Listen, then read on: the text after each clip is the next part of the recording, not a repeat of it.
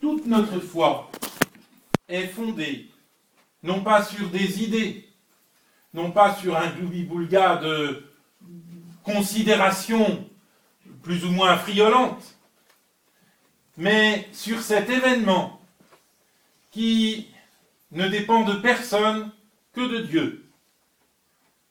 Dieu vient dans la chair. Dieu vient jusqu'à nous. Il se fait chair. Il se fait homme. Et que signifie ce mystère de l'infini devenu fini? De l'infini s'enfermant dans le sein de la Vierge Marie, comme il s'enferme en nous dans chacune de nos communions.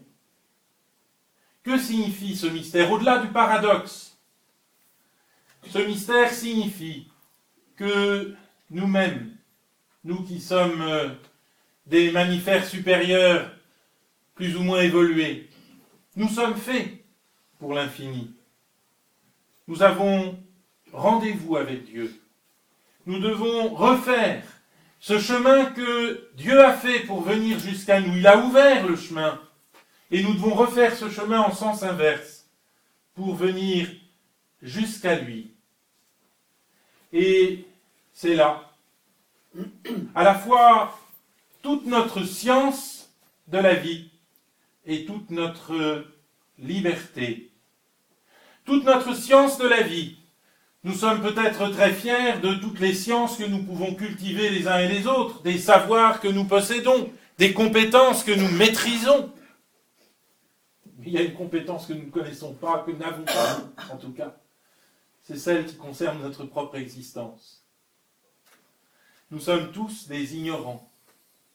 L'ignorance est, je dirais, notre maison naturelle. Ça nous fait un peu de mal de réaliser cela. Mais la seule science que nous ayons, la seule lumière que nous ayons dans l'obscurité, c'est cet enfant qui nous la donne. Il n'y a, au fond, pas d'autre solution que lui si nous voulons vivre. Et nous avons tous le choix entre la vie de cet enfant, cette vie divino-humaine qui commence dans une mangeoire d'animaux, et le vide, ce que la Bible appelle dans son langage la vanité. Vanité des vanités, tout est vanité et poursuite du vent. Ce que nous appelons nous le nihilisme, le néant, enfin des gros mots de ce genre.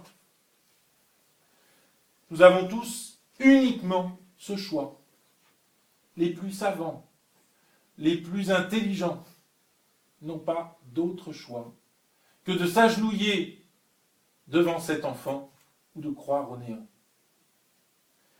Cet enfant est donc toute notre science. Il est aussi toute notre liberté. Il est notre liberté parce qu'il est notre joie. Nous sommes délivrés par lui et en lui de la mortalité.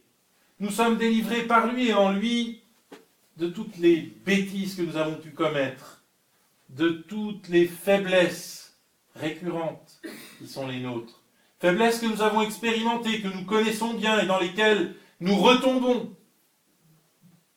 Eh bien, toutes ces faiblesses, il les prend sur lui.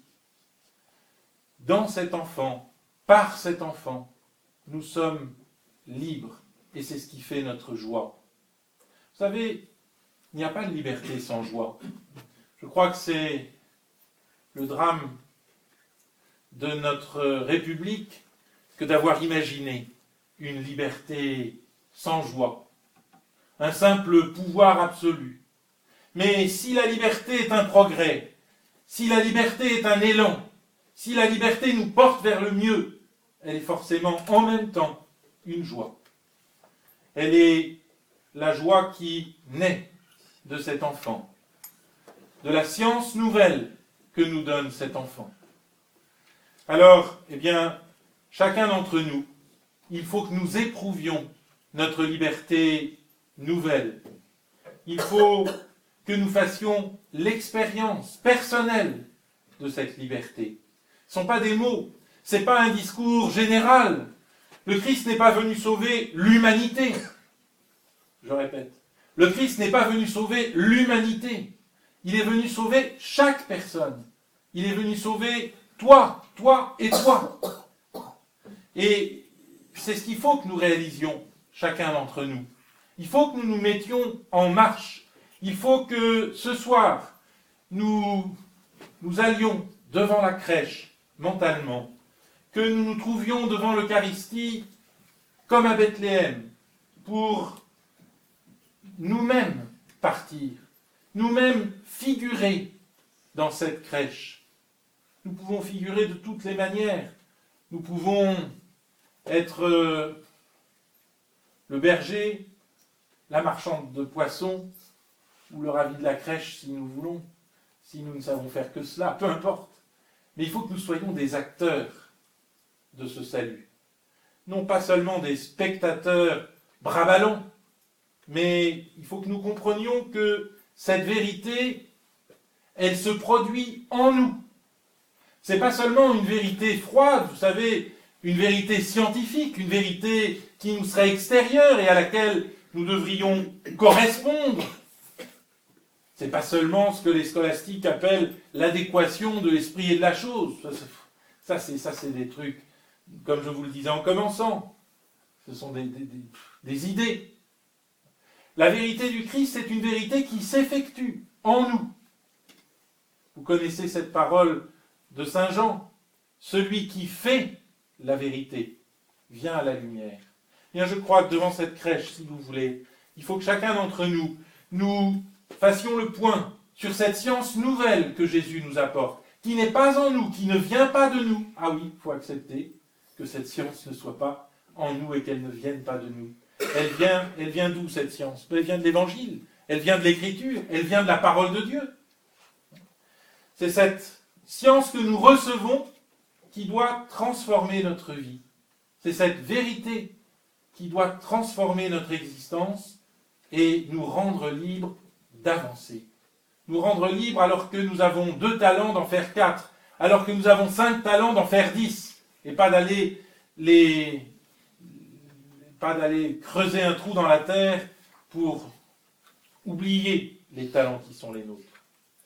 Oui, il faut que cette nuit ne soit pas seulement pour nous une nuit, j'allais dire, contemplative, mais il faudrait déjà que ce soit une nuit active.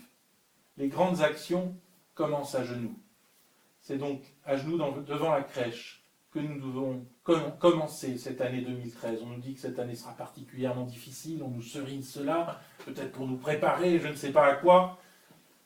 En tout cas, chacun d'entre nous, nous avons une ressource personnelle à mettre en œuvre, sans nous en remettre euh, justement à la gravité de la situation, aux circonstances, pour euh, ne rien faire. Mais au contraire, il faut nous mettre en marche. Il faut, eh bien oui, nous imaginer comme acteurs dans la crèche, comme acteurs de notre propre vie, dans la liberté que nous donne cette science nouvelle que possède cet enfant. Au nom du Père et du Fils et du Saint-Esprit, ainsi soit.